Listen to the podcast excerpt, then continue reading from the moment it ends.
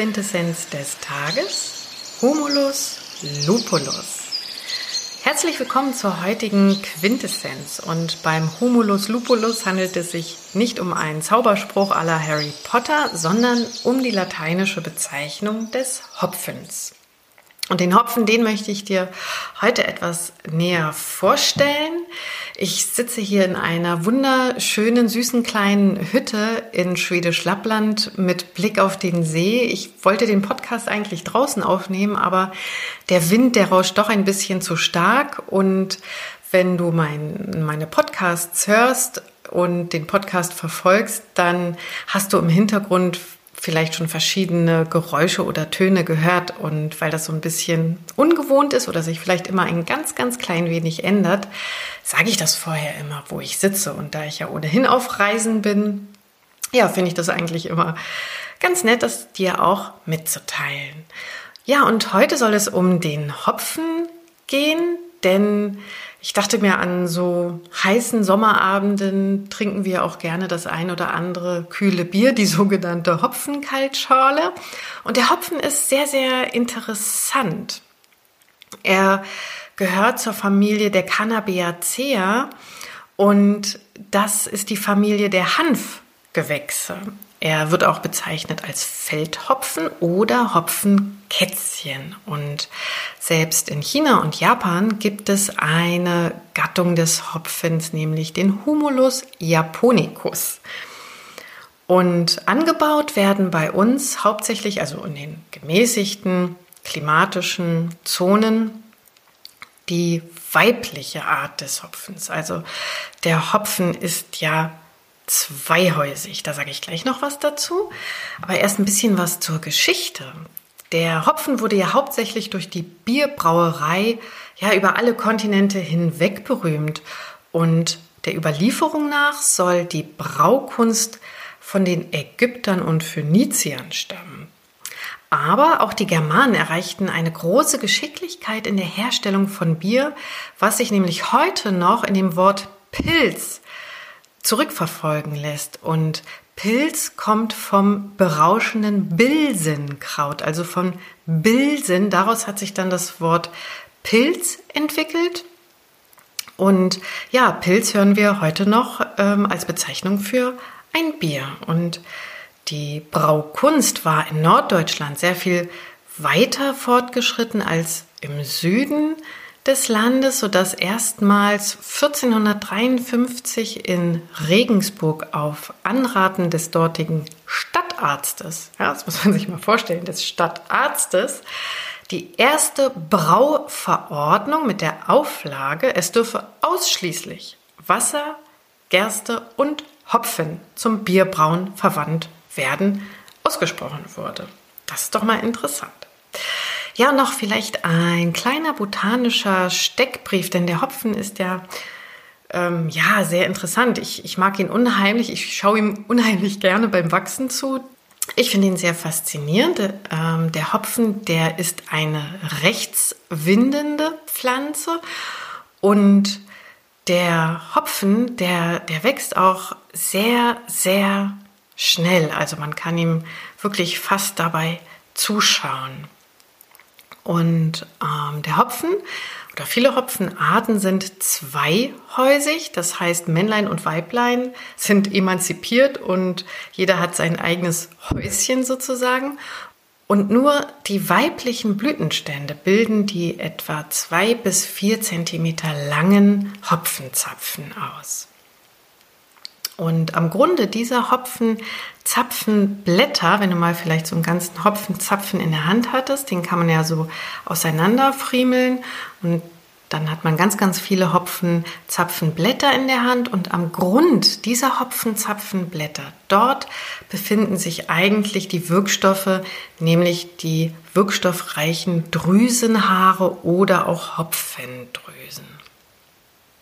Und im Mai werden die jungen Hopfen an die sogenannten Aufleitdrähte angeleitet, so heißt es, damit sie halt wachsen, damit sie dann geerntet werden. Ja, so in der Regel im August, um sie dann zum Bierbrauen zu verwenden. Und ich sagte ja, der Hopfen, der wächst unheimlich schnell. Man kann ihm fast dabei zusehen, nämlich also bei guter Witterung, bei günstiger Witterung kann er sogar 35 Zentimeter pro Tag wachsen. Was sind die Inhaltsstoffe? Der Hopfen oder die Hopfenzapfen, also wenn wir von dem Hopfen als Heilpflanze sprechen, dann meine ich wirklich immer auch die weiblichen Hopfenzapfen. Und wie gesagt, an diesen Hopfenzapfenblättlein, da ganz unten, dort sind die Wirkstoffe enthalten. Und der Hopfen enthält hauptsächlich verschiedene Bitterstoffe wie Humulone, Lupulone. Und das können bis zu 30 Prozent Bitterstoffe sein. Ja, und weiterhin enthält, enthalten diese Hopfenzapfen auch Flavonoide, Gerbstoffe und ein ganz klein bisschen ätherische Öle, ähm, ja, mit den Wirkstoffen wie Myrzin, Humulin und so weiter. Aber das ist jetzt gar nicht so interessant, denn es geht ja um die Heilpflanze, also um die Wirkung des Hopfenzapfens. Ja, und wie wirken sie? Sie wirken vor allen Dingen beruhigend und schlaffördernd. Und Hopfenzapfen ist auch in der Frauenheilkunde ähm, oder für die Frauenheilkunde sehr interessant. Er hat nämlich eine östrogenartige Wirkung und er besitzt eine Menstruations- fördernde Eigenschaft ne, aufgrund dieser östrogenartigen Wirkung. Also der Hopfen selbst hat keine Hormone oder die Pflanzen selbst haben keine Hormone, so wie wir sie kennen im Körper, aber sie wirken hormonähnlich. Darauf werde ich auch noch mal extra eingehen ähm, in einer gesonderten Podcast-Folge, wie das überhaupt funktioniert. Das sind sogenannte SERM, also selektive Östrogen. Rezeptoren, die halt auch dort einklinken, wie so ein Schlüssel-Schloss-Prinzip ähm, im zentralen Nervensystem, dort wo unsere Hormone geregelt werden. Und weil sie halt so ein Schlüssel-Schloss-Prinzip haben, wirken unsere Heilpflanzen oder spezielle Heilpflanzen hormonähnlich, aber sie haben keine Hormone. Also der Begriff Phytoöstrogene ist so ein bisschen widersprüchlich eigentlich. Wie wirken die Hopfenzapfen noch? Sie wirken milchbildungshemmend, also wenn die Frau, die Mutter ähm, abstillen möchte, dann kann sie anstatt Salbeitee auch einen Tee aus Hopfenzapfen trinken. Außerdem sind die Bitterstoffe verdauungsfördernd, die im Hopfen enthalten sind und durch den hohen Gehalt an phenolischen Substanzen hat Hopfen auch ein hohes antioxidatives Potenzial. Eigentlich wie ganz, ganz viele Heilpflanzen ja auch antioxidativ wirken. Hauptsächlich wird der Hopfen eingesetzt bei, ja, nervöser Unruhe, bei Einschlafstörungen. Also der Hopfen ist ein unheimlich gutes Sedativum, also ein, eine Heilpflanze, die sehr gut hilft, um herunterzukommen, zu entspannen und ja, den Tag ausklingen zu lassen. Und wie ich auch gerade sagte, ist der Hopfen auch eine traditionelle Heilpflanze, die eben neben Salbeitee auch helfen kann, das Abstillen zu unterstützen. Nebenwirkungen oder Gegenanzeigen sind beim Hopfen eigentlich nicht bekannt. Wir sprechen jetzt hier nicht vom Bier.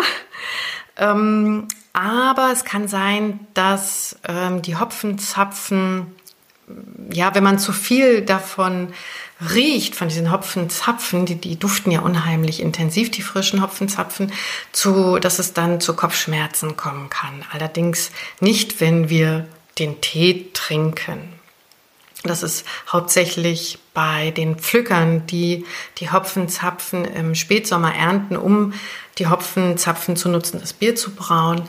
Da gibt es die sogenannte Hopfenpflückerkrankheit und da kann es bei manchen, bei manchen Menschen eben zu Kopfschmerzen oder zu Bindehautentzündungen kommen. Aber wie gesagt, der Tee selbst ist sehr, sehr gut verträglich und ja, zubereitet wird er eben als Tee. Das sind die Hopfenzapfen.